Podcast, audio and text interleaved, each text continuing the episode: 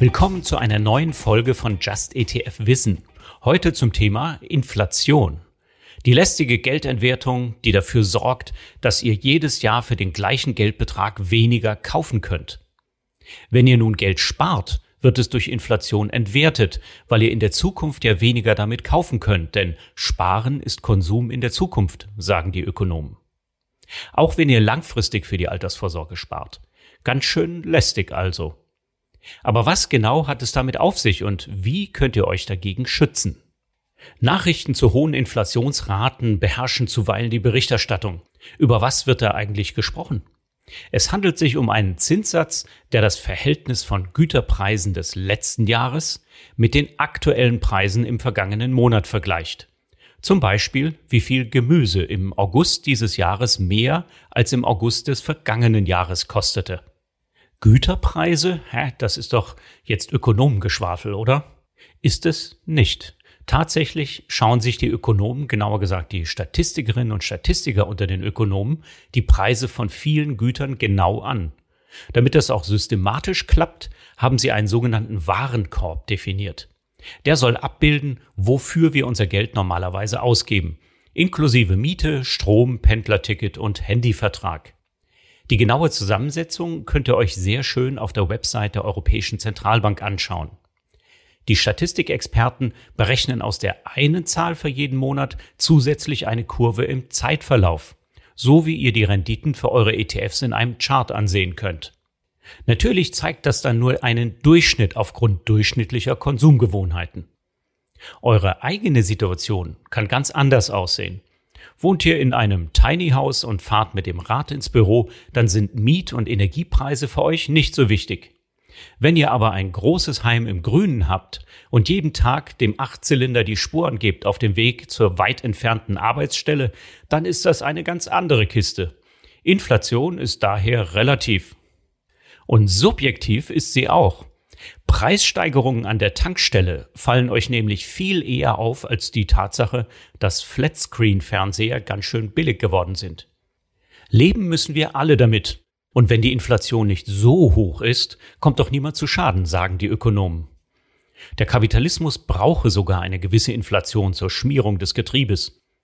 Sehr hohe Inflation kann dagegen eine ganze Volkswirtschaft lähmen, wie die Wirtschaft in vielen Entwicklungsländern zeigt. Die Angst vor Inflation bewegt viele und daher kurz ein Blick darauf, wie Inflation zustande kommt. Da gibt es leider nicht nur die eine Ursache und das macht die Strategie dagegen so schwierig. Im Augenblick springt die Konjunktur nach der Corona-Pandemie wieder an, aber die Transportwege der globalen Ökonomie sind noch nicht wieder bereit. Viele Unternehmen haben während der Krise die Produktion gedrosselt und müssen sie erst wieder hochfahren. Die Digitalisierung hat große Fortschritte gemacht. Sie hat uns geholfen, das Leben während der Pandemie aufrechtzuerhalten. Jetzt fehlen Chips. Gleichzeitig werden die fossilen Energieträger aufgrund der Klimaschutzmaßnahmen immer teurer und natürlich werden sie auch bei der Produktion gebraucht.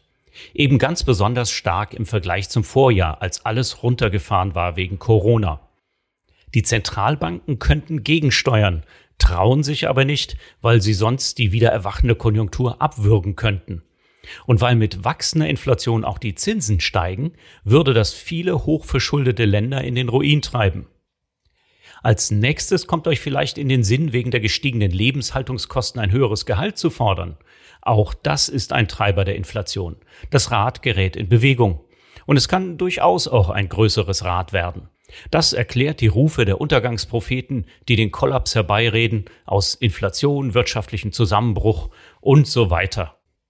Nun könntet ihr tätig werden und in Kapitalanlagen investieren, die entweder unempfindlich gegen die Inflation sind oder sogar davon profitieren. Was könnte das sein? Über solche Strategien wird regelmäßig in den Medien berichtet. Zum Beispiel Aktien kaufen von Unternehmen, die steigende Preise lächelnd bei ihrer Kundschaft durchsetzen können.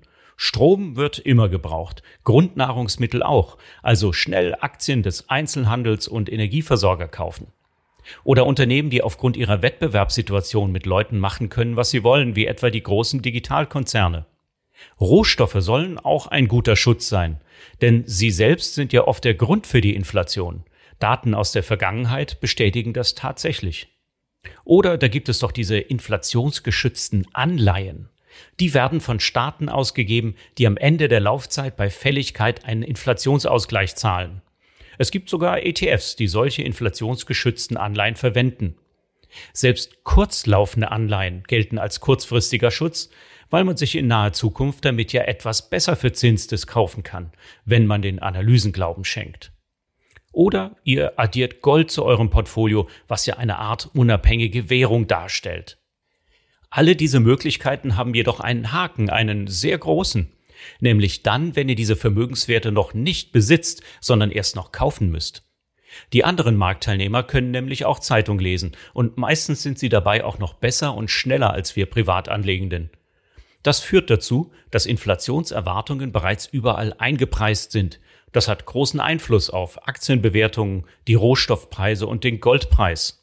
Dazu kommt, dass solche Rezepte oftmals auf Beobachtungen der Vergangenheit basieren. Eigentlich sollte die Vergangenheitsbetrachtung nur Wissenschaftler und Statistiker begeistern können.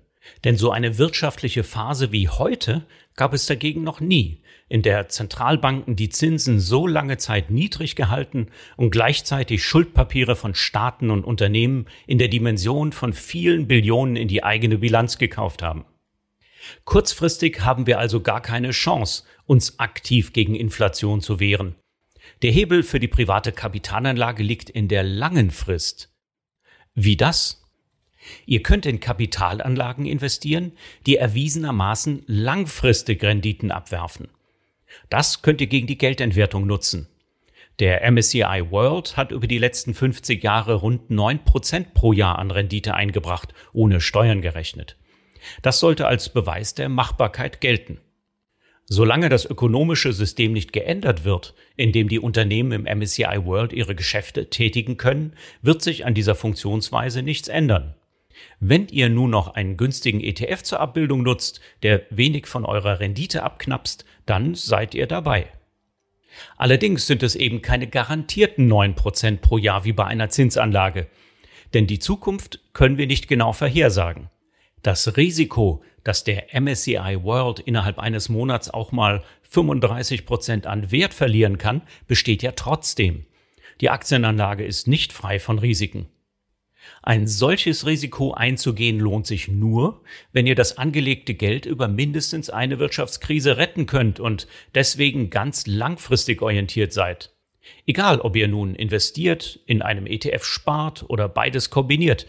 Damit und nur damit seid ihr überlegen gegenüber anderen Investoren, die auf viel kürzere Frist agieren. Und freut euch irgendwann über eine Vermögensbildung, mit der ihr euch später etwas kaufen könnt.